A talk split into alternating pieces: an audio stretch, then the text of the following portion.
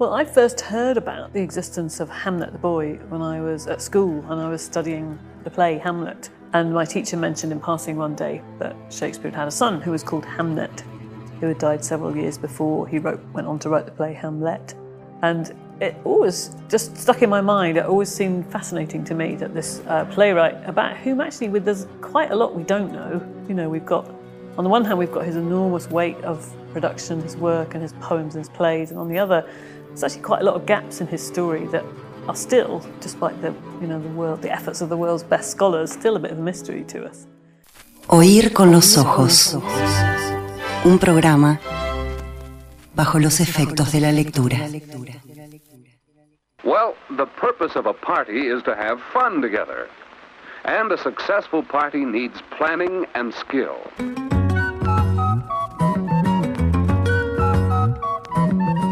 Miembros de la orquesta, Natalia Mardero.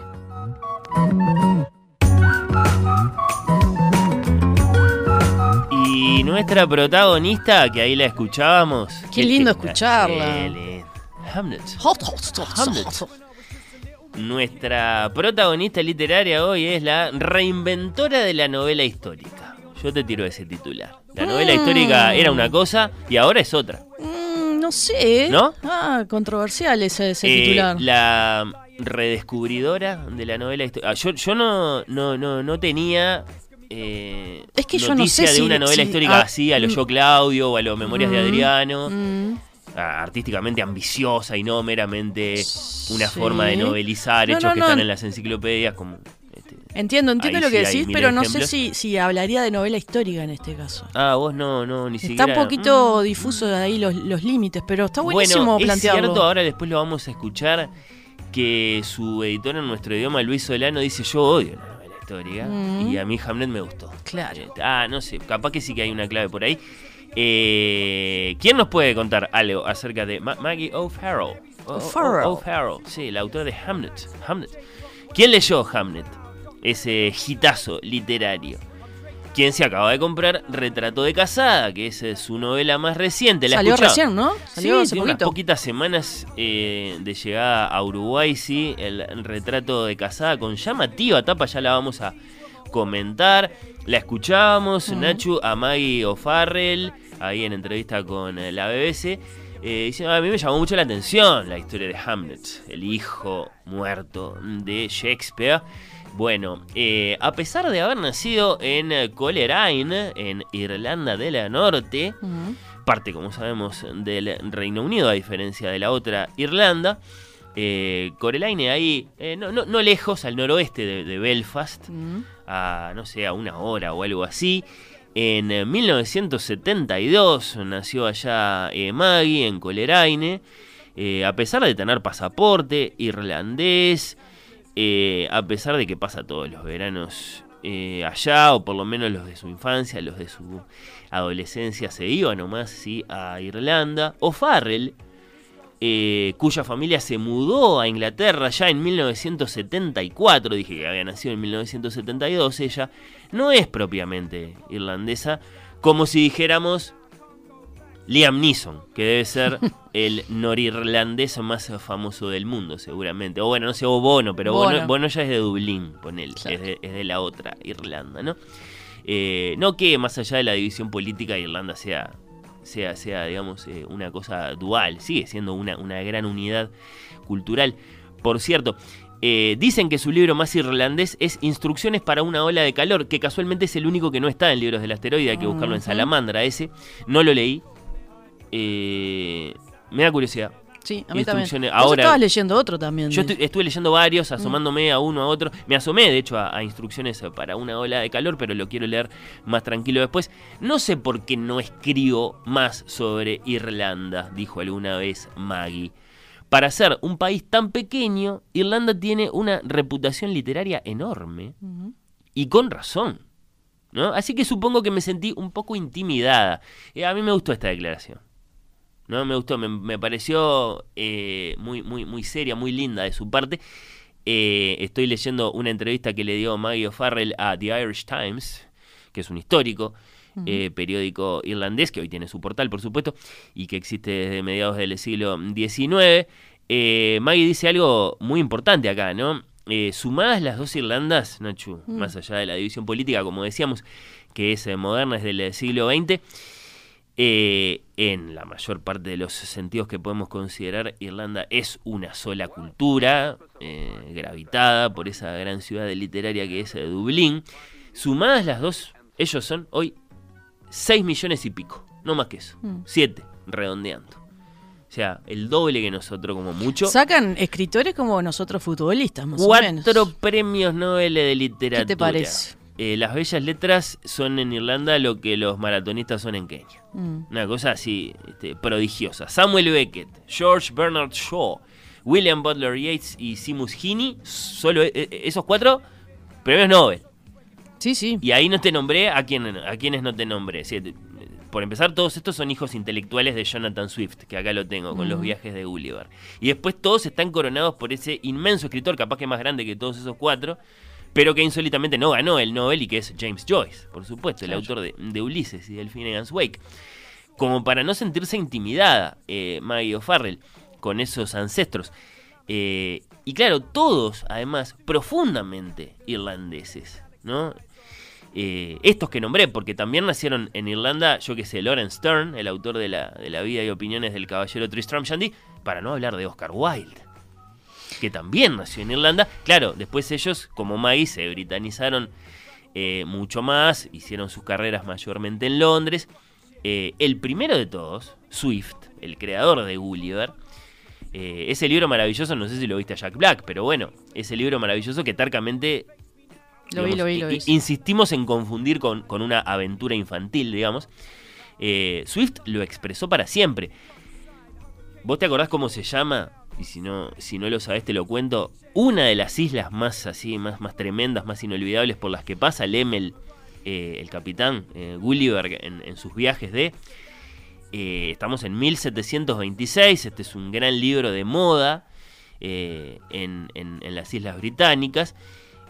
Claro, en tiempos en que otro gran libro de moda era el Quijote.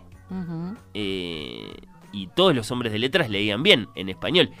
Swift le pone como nombre a una de las islas eh, por las que pasa Gulliver, una isla chiquita Mm. enfrentada a otra isla grande, ¿no? Como para que todos se dieran cuenta Sí, sí, de sí. que era de lo que se estaba hablando. Eh, la puta, así en español, Mm. todos juntos, la puta. Eh, es una isla flotante dominada por un gigantesco imán. Todos los lectores de aquellos viajes entendían qué era lo que se estaba diciendo. Swift estaba diciendo, esto es lo que pienso, de alguna forma, eh, de cómo nos tratan a nosotros los irlandeses desde Inglaterra. ¿no? Exacto. Eh, no se sentía con derecho a escribir sobre Irlanda, Maggie O'Farrell. Y bueno, la respuesta es que muy de a poco, como que recién su sexto, séptimo libro empiezan a ser, sí, un poquitito más irlandeses, en tema, en tono. Por ejemplo, ahí está This Must Be the Place, tiene que ser acá, como tradujo, tiene que ser aquí, no acá, como tradujo Concha Cardeñoso para Asteroide, que es la gran traductora de, de Maggie, ¿no?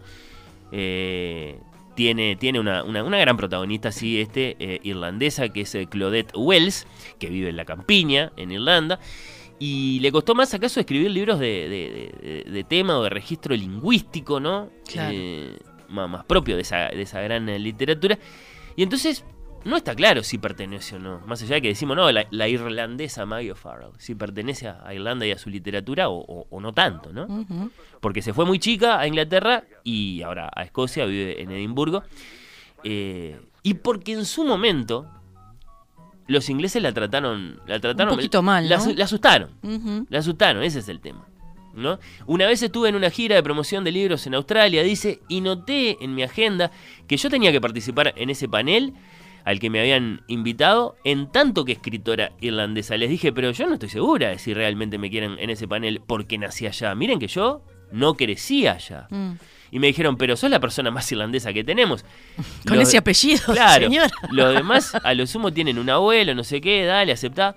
Y bueno, eh, eh, son ese tipo de malentendidos más o menos forzados Sí, sí, los que sí, la fueron convirtiendo en una autora irlandesa. Eh, cuando Maggie nació en los años 70, no era una época fácil para ser irlandés en Gran Bretaña. En realidad la pasamos bastante mal, dice ella, teníamos que soportar incansables chistes de irlandeses, eh, incluso de profesores. Si, tenía que deletrear mi nombre en la escuela, los maestros me decían cosas tales como, oh, Farrell, ah, entonces tu familia está en la IRA. Opa. Los maestros podían decirle esto a una niña de 12 años frente a toda la clase sin ningún problema. La alusión era clara. El ejército republicano irlandés, IRA, Irish Republican Army, una organización paramilitar revolucionaria irlandesa que peleó contra la ocupación británica de Irlanda en la guerra de independencia ya en el amanecer del siglo XX y que después tiene numerosas versiones eh, supervivientes, digamos, hasta el, hasta el día de hoy, unas más violentas que otras. Lo que le estaban diciendo a Maggie, eh, tus padres a lo mejor son guerrilleros o son gente ultraviolenta, no sé, eh, según a qué ala moderna de la, de la IRA se referían. Los comentarios no cesaron cuando ella creció, cuando su padre, que es de Dublín, eh, la llamó por teléfono a, la oficina de Londres donde trabajaba a principios de los años 90 una vez para decirle no sé qué, eh, lo cuenta esto Maggie, eh, uno de los colegas le dijo, ah, yo pensé que nos llamaba porque así este, nos íbamos del edificio en los próximos dos minutos. cuenta Maggie. Y, y- y claro, le parece muy terrorífico que fuera gracioso, ¿no? Claro. Eh, ella dice, pensaban que era gracioso decir, jaja, tu papá es un terrorista. Claro. ¿no? Y no era gracioso. Eh, este tipo de comentarios son menos comunes hoy en día, pero no estoy seguro de que sea por una razón positiva, dice Maggie. Me gustaría poder decir que es porque la gente es menos racista, pero a mí me parece que es porque ahora tenemos inmi- inmi- inmigrantes que vienen de más lejos y entonces se la harían ellos, que no nosotros los irlandeses, ¿no? Bueno, eh, Maggie estuvo muy enferma, por otra parte, cuando niña. Pasó aproximadamente un año en el hospital cuando tenía 8 años, después de que había contraído la encefalitis, la encefalitis. Eh, dice que leyó mucho. Es- Claro. es- esa es una noticia biográfica importante. Suele pasar mucho con, niños que, que padecen enfermedades que empiezan a leer y de- se convierten en grandes lectores o en grandes escritores. también. Sí, incluso no, no, no dejaba de leer cuando no podía ni siquiera sostener físicamente los libros porque escuchaba audiolibros, dice Mm. una y otra vez. Mira qué bien. eso. Eh, en cierto modo fue entonces cuando comencé a pensar, me gusta esto, me gusta esta escena por esto, me gusta cómo funciona esto. Estaba empezando a analizar las cosas, me estaba empezando a convertir en una escritora. Ahora releo libros a menudo y creo que fue entonces cuando comencé a hacerlo. Y a propósito de las 13 o 15 o 17 veces que ha estado cerca de la muerte de esta mujer, eh, por ejemplo, por enferma, vale mucho la pena leer este que tengo acá conmigo, Nachu, que se Sí. llama I am, I am, I am. Sigo acá, le puso Concha Cardeñoso en nuestro idioma. Que es un particular libro autobiográfico eh, en el que ella sí, sí, este, va Cuenta bailando todas la- estas historias. Sí, sí, sí. Las veces que estuvo cerca de la muerte. Eh, claro, después no hay dudas acerca de que el libro más famoso de Maggie es otro, es el que venimos mencionando desde hoy, Hamnet. Ujú. Hamnet, ¿querés recordar qué te decía a vos, Luis Solano, de Libros del Asteroide, la editorial española que publica a Maggie, que la dio a conocer Sí. en nuestro idioma ya hace algunos años? ¿Cuándo lo entrevistaste allá en 2021? Hamlet es una novela histórica y a mí no me gusta nada la literatura histórica. En general me parece muy poco interesante, me parece que, pero, pero la novela, la verdad, que cuando la leí, leí el manuscrito cuando lo terminó, me entusiasmó. Es una novela que cuenta la historia de la cara B de la historia, de la gran historia, es la cara B de Shakespeare en este caso, es la historia Sí. de su mujer, que es una perfecta desconocida. Eh, y de, de Hamlet, eh, Shakespeare tenía dos, dos hijos gemelos eh, que se llama Hamnet y Judith, y Hamnet se murió en, en una de las olas de peste, de peste bubónica en, en Inglaterra, y es un episodio del que se sabe muy poco en el del que se sabe muy poco, se sospecha que es el episodio que hace, que provoca Hamnet, eh, Hamlet, digamos, que, que, que explica Hamlet, escriba Hamlet, y es lo que cuenta, pero me hacía mucha gracia esto que me, me- me decías de que es un libro al que le hemos dado mucha importancia a nosotros, y yo diría que es al revés, que han sido los lectores los que han dado, le han dado importancia. Nosotros hemos lanzado Bien. el libro con, la, con el mismo entusiasmo con el que lo publicamos todo, y la- lo que ha sido espectacular y muy raro para nosotros es la respuesta tan entusiasta que hemos tenido desde el primer momento con, con este libro. Y entonces nosotros Sí, en sí. realidad no hemos mm, hecho nada más que hacernos un poco eco de lo que han dicho los lectores de, sobre el libro. Tenía miedo, dice Maggie, pero llevaba años con la idea en la cabeza. En 2014 descubrí que Shakespeare tuvo un hijo llamado Hamlet, que murió con 11 años. Antes de que él estrenara Hamlet, decidí que tenía que vencer mis miedos y escribirlo. Me centré en el niño, que la historia había convertido en una nota al pie en la vida de su padre. Eh, le dice Maggie a El País de Madrid, mintiendo, mintiendo, porque la verdadera protagonista de su libro es Agnes, es Anita, ¿no? es O, no, Nachu. Sí, es Agnes. Eh, si bien el, el- el nombre de la novela nos puede eh, llevar por, por otro lado, y si bien Hamnet es protagonista también de este libro, Agnes es la gran protagonista. ¿Vos sabés que en realidad demoró mucho en escribir este libro por superstición? ¿Sabías eso? No, contame. No quiso escribir esta historia eh, hasta que su hijo, su propio hijo, el hijo de Maggie O'Farrell, pasara los 11 años, que es la edad que tenía Hamlet cuando murió. Entonces ella tenía mucho miedo de escribir esta historia teniendo un hijo que pisaba la edad de Hamlet. Entonces dijo, voy a esperar que mi hijo cumpla 11 años y recién entonces se sumergió en la escritura de, de esta historia. Todos tenemos esas eh, supersticiones, ¿no? Más confesas o más inconfesas. Mm, Cuando se trata de cosas que, que nos pueden llegar a comprometer en serio, sí. se nos cae la racionalidad de un modo tan bochornoso. Eh, sí, sí, sí, sí. Se Me parece a aquello muy de, los compositores de, de- de no querer escribir una novena sinfonía porque sabían que si la escribían era la última. Exacto. Y al- sí, sí, la terminaban de componer y caían secos. Eh, Bueno, sí, y, sí. y- y- pero ¿qué pasa? Su amor por la historia, por, por Shakespeare y por la por, por, por todos las, las, eh, los datos que, que, eh, envolvían a este personaje histórico, eh, la persiguieron desde muy niña. Ella había este, en, el, en el liceo, en la, en la universidad. eh, ella cuenta que leyó todo, biografías de Shakespeare, montones, y, y le llamaba la, la atención que, mm, que sus hijos ocupaban unas, unas pocas páginas. Una nota al pie, dice ella. Claro, Sí. claro. Entonces dice, no, este, ¿cómo era la vida cotidiana de la familia Shakespeare? ¿no? Se pregunta, ¿quién era su esposa? ¿Quién eran sus padres? ¿Quiénes eran sus hijos? Bueno, todas estas preguntas la, la persiguieron durante mucho tiempo. La familia que el atorrante. eh, El atorrante de William. Shakespeare había dejado solita ya, arreglándose como podía, cuando se fue eh, a Londres a, a dedicar su vida al, Al teatro. teatro. Eh, después volvió. Y, y había ganado una fortuna en Inglaterra, entonces, Mm. bueno, está. eh, se dijo, bueno, está, me fui, pero Pero acá, acá, Pero acá estoy. estoy, sí, claro. Exacto.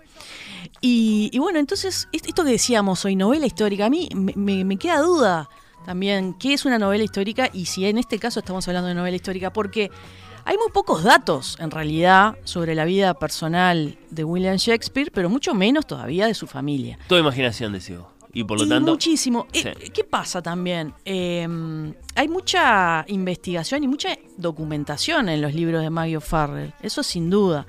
Eh, los ambientes que, que recrea, eh, la cotidianeidad, eh, los olores, los sabores, las plantas, los colores, es decir, eh, hace un- una investigación de época realmente profunda. Pero en cuanto a, los datos de, de estos personajes, eh, eh, parte de, muy poca data, ¿no? La única referencia histórica que escribe Maggie O'Farrell en esta novela en Hamlet es al comienzo, y es algo que hace también en el retrato de casada. Usa este recurso de la primera página del libro a poner una referencia histórica, muy breve. En el caso de Hamlet dice, en la década de 1580, una pareja que vivía en Harley Street, en Stratford, tuvo tres hijos, Susana, Hamlet y Judith, que eran gemelos. Hamlet, el niño, murió en 1596 a los 11 años. Cuatro años más tarde su padre escribió una obra de, teatro titulada Hamlet. Y bueno, después este, aclara que Hamlet y Hamlet eran en esa época, bueno, como dos formas intercambiables del, del mismo nombre, ¿no? Pero estos son los datos que ella eh, propone como disparadores. Después, una notita una notita. enciclopédica muy, muy, muy, muy Mm. chiquita, tenue, como para situar al lector. Y eh, Exacto. como si dijera, a partir de ahora, el resto es imaginación. Exactamente. Esto es lo que sabemos, eh, ahora lo que nos podemos imaginar. Igual ella hace como. eh, pro- hace una propuesta eh, de, de este mundo eh, familiar que sí, que, que- que puede ser real. De hecho, eh, Luis Solano comentaba así: el, el hijo de Hamlet murió de, de peste. En realidad no se sabe de qué murió. es probable que haya muerto de peste porque la, la peste arrasaba a Europa. Había Y- muertes atribuidas a la peste. Claro, claro. Y de hecho Mayo Farrell propone esta, esta muerte y hace una cosa maravillosa en el libro, que en un momento, no sé si te acordás, este, eh, cuenta el recorrido de las pulgas, eh, desde Alejandría, este, pasando, bueno, por, por, por eh, no sé si es Venecia, bueno, hay un, marinero Un que, que juega con un mono en la calle, las pulgas se le pasan al cuerpo de él, bueno, esas pulgas viajan, viajan, viajan, y hasta que este, llegan a a, a, eh, A sí, sí, ¿no? el, el rastro epidemiológico. Claro, y ella, bueno, dice, bueno, quería hacer este capítulo para demostrar o, o- o, eh, mostrar en realidad el, el poder que tenía la peste en esa época, que, que aterraba a todos, este, y cómo era posible que, que viajara de un continente a Mutilaba otro. poblaciones enteras, por supuesto. Así que bueno, ella va construyendo en base a cosas posibles, entendiendo la época. eh, eh, como te decía, esa cosa de trasladar al lector, a mí me gustó mucho como la ambientación, ¿no? Como ver una película muy bien ambientada. Y ella dice en una entrevista, dice, antes de empezar a escribir una escena en un comedor del siglo XVI, tenés que saber de qué estaba hecha la ropa, la comida, el suelo, la mesa, pero sin abrumar con los detalles. Era un mundo más conectado con la naturaleza, a los ciclos de luz, se acostaban y levantaban con el sol. Y esto es algo que se percibe todo el tiempo en el libro, que es maravilloso, ¿no? El tema de la luz entrando por las ventanas, eh, el tema de, de- de esa, esa casita eh, que está al lado de la casa de, de los padres de, Shakespeare, eh, donde viven todos un poco amontonados, el fondo, las gallinas, el fuego en la cocina. Uno no puede evitar sentir los olores, ver las texturas, el- el- la luz como entran en las habitaciones, eh, las creencias. Este, Agnes es una especie de curandera, eh, una bruja en el pueblo, conoce muy bien las plantas, hace pociones, cura a la gente del pueblo. Es un personaje increíble eh, cómo está este, construido. Y, y bueno, el, ¿Qué el amor por sus hijos, los del- partos, los partos como un, un, eh, eh, un, un- un- momento en la vida de las mujeres que era tremendamente peligroso. Y que a nadie le interesaba. Claro. Este, claro. El terror, ¿no? Que generaba el parto, las estadísticas que ah, eh, eran muy desfavorables para las mujeres, para los bebés. Este, todo eso está eh, construido de una manera deliciosa. ¿Qué este- decís de la, de la victimización o de los, cómo decís, de las valorizaciones un poco corridas del lugar? La, muer- la, la- la- mortalidad infantil eh, evidentemente no era lo que es para nosotros, Claro. porque era eh, Muy común. una locura de común. Claro. Claro, eh, entendida eh, desde nuestro presente.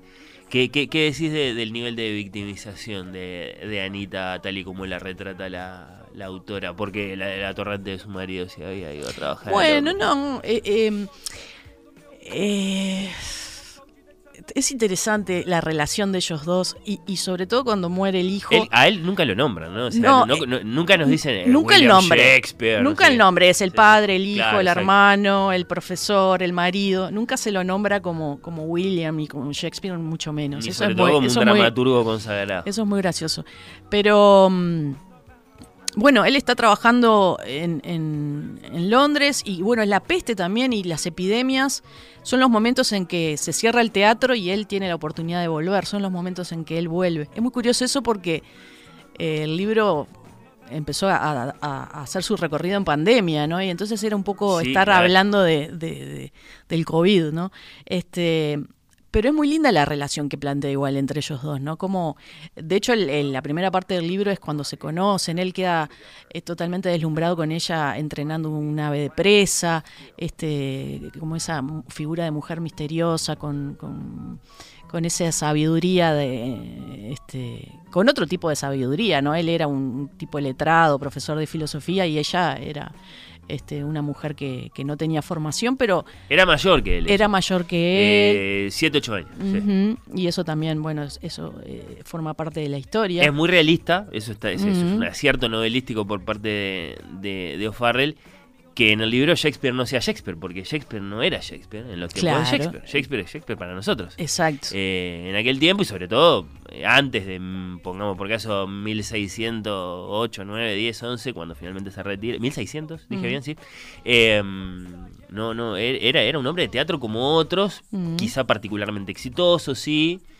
Eh, pero además yo que sé, el teatro por supuesto no tenía nada que ver ni con el arte ni con la literatura. Bueno, eh, es- es- es- esa, esa cosa de hombre común que tiene el marido de Agnes eh, está bien, eso, eso es un acierto narrativo, por supuesto. Sí, y me gusta mucho cómo la relación entre ellos dos cuando este cuando él vuelve en distintos momentos y cuando muere el hijo. eh, bueno, eh, cómo los dos personajes se enfrentan el dolor de diferentes formas, este y bueno, asumen el duelo de, de- de distinta manera. Eso me parece muy, muy bello en el libro. Es fuertísimo todo el tratamiento de eso, ¿no? De, de- de- de cuando muere el niño y, y uno ve también cómo, cómo se enfrentaba la muerte en la vida cotidiana, cómo se, se, se preparaba el cuerpo para el entierro. Sí. Todo eso está muy, muy detallado, Y este, es- muy, eh, muy desgarrador, ¿no? y está sí, bellamente sí. escrito, eso es ni que hablar. Está francamente deslizada por, por O'Farrell como autora la noción de que hay una relación directa entre la muerte del niño y, y la redacción de la tragedia del príncipe de Dinamarca. ¿no? Con la gran tentación de asociar los nombres, por supuesto, Claro. ¿no? Si bien este, había una crónica ahí, saxogramático, qué sé yo, Ujú. Dinamarca, eh, y, la, y la historia de- del castillo de Elsinor, eh, se supone que entonces, si le vamos a creer a ella, tal y como investigó y tal y como se imagina las cosas en clave histórica, eh, Shakespeare escribió la tragedia del príncipe de, Dinamarca como forma de sublimar su dolor Y por la muerte de su hijo. Y, y por, por la cercanía de las fechas y eso es muy probable. Y otra cosa que ella reflexiona, eh, que ella de hecho lo hace volver a, a Stratford y dice que cuando él se, se retiró o se jubiló, podría haber vivido en cualquier lugar, ¿no? Porque, bueno, era muy rico, pero él decidió regresar a su casa y pasar sus últimos años con, con, con Ana, ¿no? Con Agnes. Y mm, esto eh, tapando un poco esas eh, teorías que quizá hablan de que, que no era una relación eh, muy, muy fuerte con, con- con su esposa, pero sin embargo ella sugiere que sí, este, que este regreso, eh, bueno, habla de, de- de una relación, un vínculo bastante fuerte. Este, ¿Sabes que me acordaba también, eh, volviendo a releer este, a Hamnet, de, de una película que, que hablamos en, en Oír con los Ojos, que es All Is True de Kenneth Branagh, Ah, sí, sí, sí. que sí, me sí. parece eh, eh, que es un momento también ideal para volver a ella. Un gran shakespeariano, Un Branagh, gran shakespeariano que ha hecho que- de Hamlet, que ha hecho Todo. distintos personajes y que ha hecho del propio eh, Shakespeare. Claro, llegó un momento de su vida ya más veterano que, que pudo ponerse en la piel de William Shakespeare. All is True es, preciosa porque también habla de la vida cotidiana de esa casa, eh, eh, de los lazos familiares y también de- eh, desliza esa cosa de- del amor del padre por el hijo y la influencia de, ese hijo en, en su obra. Eso también. es muy insólito y también lo encontramos, eh, digamos, presentado de ese modo cuando nos asomamos a esos ejercicios biográficos que hay. Mm. Es, es muy, muy, muy forzado hablar de biografías de Sí, Shakespeare, no hay tal cosa, pero sí hay ejercicios biográficos. Peter Aykroyd, por ejemplo, eh, ha hecho alguno más que interesante. Y, y la imagen que queda siempre es la de un hombre más o menos familiar y sobre todo un hombre de negocios, un hombre Sí. bastante llano Mm. eh, en su personalidad. Que claro, después no se nos condice, no nos, no nos termina de, de- de- de- digamos, de, de- de caer, digamos, coherentemente, Mm. entonces como también el, el- el- el genial autor de Shakespeare, de, de Hamlet o de Otelo o del Rey Lear. eh, tipo mm, particularmente interesado sí, en la administración. Bueno, Ujú. tenía, tenía corrales, tenía animales. Sí, este, en- eh, el teatro le interesaba como para, como para eh, escalar y, llegar a- Tenía- a ser el dueño del teatro, Sí. el que realmente o, o sacaba ganancias de, de- de producciones de obras y, y en ningún momento en ningún momento expresando eh, interés por bueno la obra que voy a dejar Claro. no Es, este, la- la- mi- mi- mi- mis escritos. Todo muy utilitario lo que Sí, había sí, hecho sí, desde el punto de vista de- del autor. Y, y- y en cambio mucho más importante todo lo otro, esa, esa condición de hombre, sí, de, de- de su casa y de sus negocios. Qué difícil eh, desde, desde la hora eh, darle esa dimensión humana ¿no? al personaje, pero bueno, Y juntando noticias muy dispersas, muy sueltas, mm. documentitos acá y allá que nos dicen que en una fecha estaba en un lugar y en otra fecha en otro y que entonces en el Mm. medio este, habría hecho tal recorrido. Y bueno, y es Sabemos lo más que o menos las propiedades que tenía, Sí, las cosas que compró, cómo, cómo manejó su fortuna. algunos Conocemos su registros por el alcohol. Eh, Claro, y, y, por ejemplo, otra cosa que hace May eh, con, el- la con la figura del padre de Shakespeare, Uh, Shakespeare claro. por ejemplo, que aparece como un personaje bastante cruel con él. Y, bueno, también la autora justifica est- estas características, porque bueno, uno dice, va a, a los pocos documentos disponibles y bueno, vemos que fue concejal, eh, que fue un tipo que, que per- perdió poder y reconocimiento, eh, que traficaba ilegalmente con la lana, eh, perdió su fortuna, tuvo problemas financieros ilegales, entonces de- de- debía plata a mucha gente. Entonces ella lo- toma todos estos datos y dice, bueno, entonces era un hombre que seguramente estaba enojado con la vida, pocas veces salía de su casa y se la agarraba con las personas que tenía más cerca, en este caso a, nuestro querido William. Este, pero bueno, por eso te digo que me parece que, que, mm, que más que novela histórica, Maggie lo que hace es un ejercicio un poco de, de agarrarse de, de ciertos datos sí reales, poco consistentes, y son disparadores este, para crear un mundo posible, que Claro. podía haber sido más o menos así, pero no importa, no es eso lo importante. No noveliza hechos conocidos, que es lo que hace, no sé, vamos a suponer, ¿quién? Ildefonso Falcón. Mm. o no sé, mismo Humberto Eco, capaz en algunas de sus novelas, para hablar de, de- de, digamos, de, de novelas históricas, acaso de carácter diferente o de méritos artísticos diferentes, Sí. eh, sino que desentraña, como vos decía, a partir de unas pocas noticias, el, el, el qué pudo haber sucedido. Sí, y eso entonces significa que capaz que no es una novelista histórica a la manera, a la manera más Tradicional. tradicional. Sí, eso en cuanto a Hamnet, que es un gran libro, vamos, sí, entre nosotros lectores Para vamos mí a- vamos a es un admitir gran libro. Yo es un gran libro. Me, me- me animo a decir que mm, debe ser uno de los mejores libros que leí en los últimos, no sé, cinco años. Sí. Está en el top 3. Y con el retrato de casada, ahora eh, O'Farrell se propone repetir acaso el éxito de Hamnet. Que Hay cierta fórmula ahí, ¿no? que Eh, se bueno, repite. Desde su publicación en inglés ha sido un auténtico y bastante excepcional, sí, superventas, así lo confirman en sus indagaciones estadísticas con importadores y libreros, el Sunday Times, el New York Times, el Irish Times y todos los Times que vos quieras. Elegido el mejor libro del 2022 por los críticos de The Guardian y por Pía y Emanuel, acá en Oír con los Ojos. También, eh, entre tantos otros eh, reconocimientos, está mal que diga lo que, lo que, lo que opinó The Guardian y lo que opinaron Pía y Emanuel acá. en Para mí ojos. está No, en el mismo, en la mismo nivel. Sí, sí, sí, sí. Eh, la historia de Agnes y sus hijos acumula 1.7 millones de ejemplares vendidos en todo el mundo y más de 100.000 solo en español. Impresionante. Unos cuantos, supongo, de esos eh, 100.000. Acá solo en eh, Montevideo. Un libro que hoy cuesta en librerías 1.200 pesos.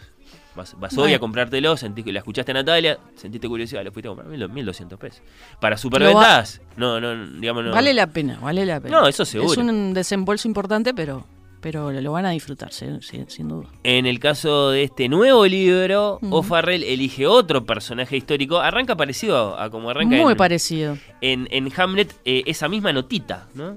En 1560, a los 15 años de edad, Lucrecia di Cosimo de Medici salió de Florencia para iniciar su vida de casada con Alfonso II de este, duque de Ferrara. Moriría antes de cumplirse un año. La causa oficial de su muerte sería fiebres pútridas, pero se rumoreaba que la había asesinado su marido. Así que bueno, elige otro personaje histórico esta vez, Lucrecia de Medici, hija de Cosme de Medici. Eh, bueno, al morir su hermana María, prometida de Alfonso, este duque de Ferrara, bueno, eh, el duque la pide, oh, mandame la otra, ¿no? Lucrecia se casa nomás. Que era muy chiquitita, era una 13 niña. años Mm. tenía. Y se muere eh, a los 17. Bueno, ahí hay que ver el tema de las fechas entre la historia y la novela. Pero sobre todo hay que ver si enferma o asesinada. ¿no? Por su marido A lo mejor porque no le podía dar hijos. ¿No? Eh, es el misterio en cuestión. Dice Maggie que los ingleses conocen muy bien a esta Sí, muchacha es y su posible muerte por asesinato porque están acostumbrados a que en la educación secundaria los obliguen a leer un cierto poema victoriano del grandioso Sir Robert Browning, que es el marido de Elizabeth y sobre todo es el de Flash, eh, el, el perro de la novela de Virginia Woolf, que es el perro de los, de los Browning. Bueno, eh, un, un poema protagonizado por un villano de esos fascinantes que tiene Browning en sus poemas. Yo soy bastante lector, eh, Nachu, de los poemas de Browning porque Sí. son unos poemas muy narrativos, muy ocurrentes, que a veces se parecen a novelas policiales, que a veces son juegos enigmáticos. Y yo tengo acá A ver. el poema en cuestión que se llama My Last Duchess, mi última duquesa. Y después dice Ferrara. Te sitúa, como, como te sitúa Maggie. Y bueno, yo qué sé, dice That's my last Duchess painted on a wall. Eh, esa que está pintada ahí, eh, una traducción libre estoy haciendo Sí, del sí. es mi última duquesa. Parece que estuviera viva. Considero esa obra una maravilla. Fray Pandolfo, acá inventa Browning, no hay Fray Pandolfo. Eh, apremiado, trabajó con esmero. Y ahí ve usted el resultado. Le está hablando a alguien, el duque, le está hablando al tipo con el que está acordando otro matrimonio más. ¿no? Quiere sentarse un rato a mirarla, le dice, están los dos ahí frente al cuadro, ¿no? Ella era demasiado, ¿cómo decirlo? Fácil de contentar. Su estado normal era el asombro. Cualquier cosa que viera la dejaba admirada. Señor, como si fuera todo igual de valioso, mis regalos, la huida de la luz al ocaso, la rama florecida que arrancó para ella un bruto en el jardín, la mula blanca en la que se paseaba, en fin. Todo esto que le digo, cada una de estas cosas hubiera suscitado palabras elogiosas. O su rubor, al menos. Escribe un Browning eh, muy malicioso, me parece a mí. ¿Y cómo puede un hombre como yo rebajarse a marcar nimiedades de ese tipo? Me sonreía, sí, pero ¿a quién no? Además, como si le gustaba todo, todo la ponía contenta, todo la ponía feliz, todo le merecía elogio. Bueno, la cuestión empeoraba, dice Browning, lo hace decir Browning al duque, dice este poema, di instrucciones precisas. Y entonces se apagaron de golpe las sonrisas. Ahí está, como si siguiera viva.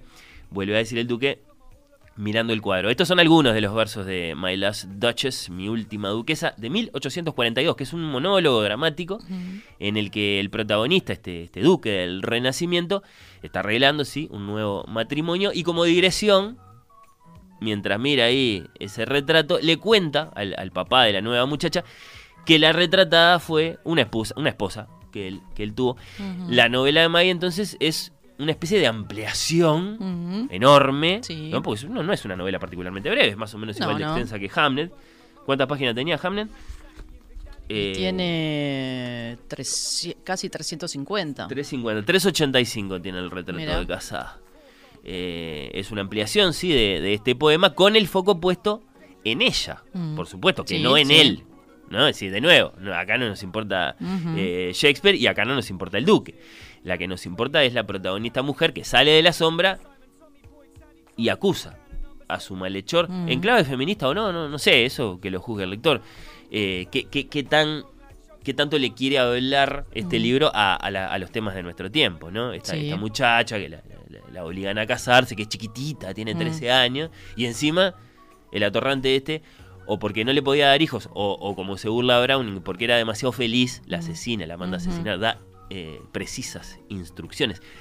En el poema, el duque es efectivamente, esto lo, han explicado mucho los que saben de Browning, eh, Alfonso II, este, este duque de Ferrara, en la segunda mitad del siglo XVI, cuya primera mujer a lo mejor se murió, ¿sí? envenenada en el tercer año del, matrimonio, y luego de lo cual el, duque se casó con otra mina, y una, heredera del, del conde de Tirol, dicen. Bueno, la novela de Maggie en ese sentido se parece me parece a mí, esto lo esto, esto leyendo, me, me- me- digamos, me nace como reacción, a El hombre de la bata roja, que es le- uno de los últimos libros de Julian Barnes, que es espléndido y que también parte de una cosa chiquita, en este caso un cuadro. Sí. Este, Maggie parte de un poema, pero que es un poema que parte de un cuadro, entonces hay, hay una rima ahí. Y eso Sí, de nuevo el mecanismo es un poco el, el mismo, ¿no? Partir de, de datos muy eh, acotados sobre la vida Sí. de algunas personas, en este caso mujeres, ¿no? También poner el foco en, en, en- los personajes que, que quedaron un poco en las sombras históricamente. Y eh, estos datos, eh, bueno, hacen volar su imaginación. Sin olvidar que obviamente acá también hay un trabajo exquisito. Yo no lo terminé, lo estoy leyendo, lo pero hay un trabajo y ya estamos exquisito percibiendo de que te gustó menos que Hamlet. eh, me está gustando me está gustando mucho, pero claro, la sorpresa es otra también. Eh, Hamnet me sorprendió en Claro. su momento, me, me, eh, me gustó muchísimo. Y acá veo que hay este bueno, esta forma, estos recursos que utiliza, ir al- al- al- a los datos históricos, a la documentación muy, muy rica, es decir, eh, eh, cómo recrea esos espacios de los palacios italianos. Sí. Este, bueno, juega también con, con ese tipo Pero de. es menos apasionante Lucrecia que, que Ana. Y capaz No, que sí. no sé. ¿No? No, es más chiquita. es otro tipo de, de, de- de personajes, Bueno, otras bien. circunstancias de vida. Pero bueno, eh, está, está muy bien. Este, está- Lucrecia se sienta a la larga mesa del comedor tan pulida que reluce como el agua y cubierta de fuentes, tazas invertidas y una coronita de ramas de abeto trenzadas. Su marido ocupa una silla, pero no en un sitio de costumbre, en la otra punta, sino a su lado, tan cerca que podría apoyar la cabeza en su hombro si quisiera. Él desdobla la servilleta, endereza un cuchillo, acerca una vela y de pronto, con una claridad particular, como si le pusieran un cristal, un cristal de color ante los ojos, o tal vez se lo retiraran, a ella se le ocurre que tiene intención de matarla. Eh, es un poco barroca, Maggie, es un Mm. poco palabrera quizá, Sí, pero, pero, no demasiado, elegante elegante, elegante. elegante, sobria, en su, en su, en su mano suelta, digamos, Mm. este, porque escribe y escribe y escribe y se detiene y se detiene y se detiene.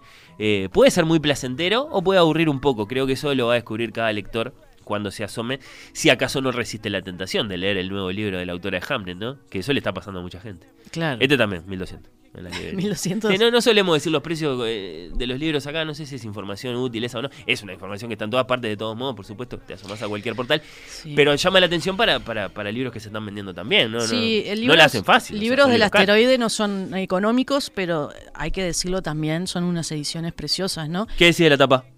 Muy linda. Me, me- la verdad que me, me confundiste hoy porque yo pensé que era un, un retrato, una pintura, y resulta que es una foto. Llaman fotógrafos famosos o les, o les compran fotos a, a- a fotógrafos famosos y renuncian al recurso más clásico para estos casos, que es el, de- el del retrato tomado de la historia del arte, Claro, ¿no? exacto. De Lucrecia hay uno, de hecho, muy famoso, de Broncino. Sí, lo voy a buscar porque no lo vi todavía. lo, lo descartaron y eh, eh, en favor de una foto ahí de... Bueno, de- de eh, en Hamnet, mira, y en Hamnet la fotografía es de Emilio Brizzi, este, que es una foto también de una chica. Que tampoco es sana, por supuesto, en ningún sentido. Eh, un símbolo, acaso, ¿no? Mm. Eh, interesante porque, claro, de hecho lo, lo discutíamos con, con Solano cuando, cuando lo discutíamos. Vos y él, ¿no? Yo de costado. Vos estabas también. Preciosamente diseñadas las tapas Muy lindas, de- muy del lindas. asteroide, muy, muy, muy sugestivas, muy, muy, muy. Y qué interesante el catálogo, Eh, ¿no? no, bueno, ni que hablar. Mm. Eh, ya, ya mencionábamos hoy que tienen a Leila, tienen a, tienen a Agota Christoph, tienen a Mayral, Mm. tienen a Halfon, que le gusta mucho a, a Emanuel de Sí. Bremerman. Eh, y después tienen clásicos. Ujú, Tienen cla- también. eh, eso, ah, de hecho, arrancaron así. Lo primero que hacía Asteroide era ir a buscar libros de autores conocidos, poco Que ya no conocidos o nada conocidos ¿no? en nuestro Sí. idioma. De Mm. Steinbeck, Exacto. sí, este, recuerdo alguno, sí, por ejemplo, que, que- que me interesó de Robertson. Yo qué sé, no, no, por supuesto que es una editorial eh, valiosísima, libros Mm. del asteroide. Y bueno, así como, como Fiordo en Buenos Aires tiene Stoner de Williams, Sí. eh, Asteroide tiene, tiene Hamlet. Exactamente. Es un tanque de guerra, impresionante. Bueno, eh, Recomendadísimo. bueno, sí. no, eh, Después me contás a ver eso si- corre por cuenta tuya. Me, contás cómo se mueve Hamlet estos días. Hamlet y el retrato de casada. ¿Sentís que la conocemos un poco más, Amagui? Sí. Bueno, ojalá lo sientan así eh, nuestros oyentes también. Queríamos hablar un poco de su vida, queríamos hablar un poco de sus libros eh, más eh, famosos. Y, y bueno, yo qué sé. ¿Hay mensajes? Sí, Muy sí, bien. ahí sí, ahí sí, ahí sí, sí, sí, sí. Yo qué sé, eh, te elijo alguno. Elena eh, está contenta porque hacía tiempo que no te escuchaba. Ah, gracias. Sal- saludos, por ejemplo, ¿no? Eh, yo qué sé. eh, me mata no haberme logrado enganchar con Hamlet, Opa. dicen por acá.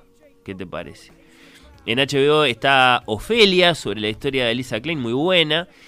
Eh, esta adaptación da otro giro a los. Claro, Ofelia, la, la, por supuesto, la, la amada de- del príncipe, ¿no? Eh, yo qué sé, bueno. Eh, Mira, con, con el tema de Sí. engancharse, yo entiendo también, es como que te pasa con Taylor Swift. Hay que darle tiempo a Maggie O'Farrell. bueno, está. ¿Me vas a despedir con, con Taylor? No, no, no, creo que no. Eh, Faltó alguna noticia acerca de la, de la adaptación al cine de Hamlet que se viene. Eh, sí, me, sí, te- me ibas a contar algo de eso. Hay titulares nada más, ¿no? ¿Quién? Paul ¿Quién? Mescal y Jesse Buckley Opa. protagonizarán el Hamlet de Chloe Zhao.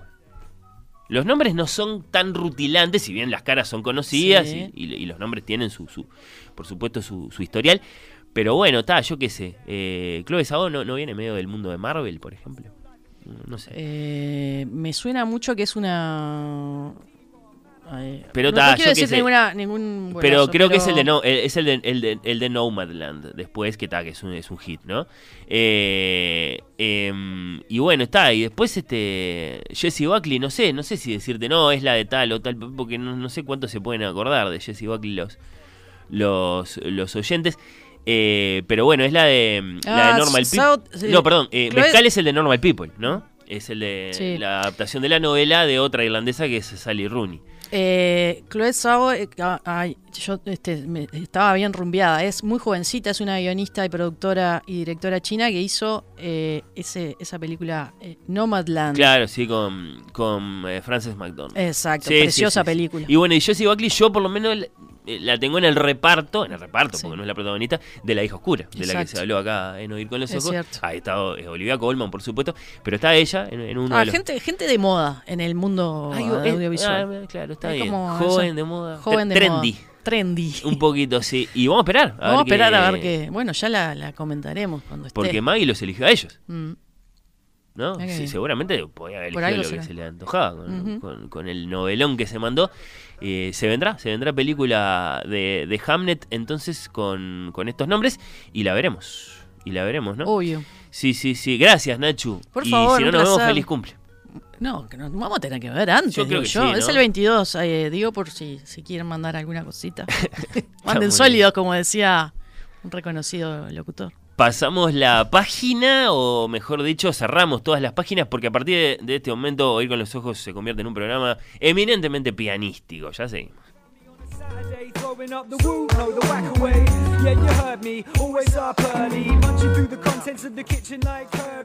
Por comentarios, aportes o quejas, oír con los ojos arroba radiomundo.uy.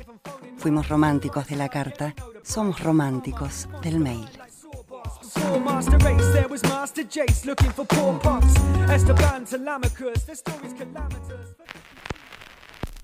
Oír con los ojos. ¿Ves lo que te digo?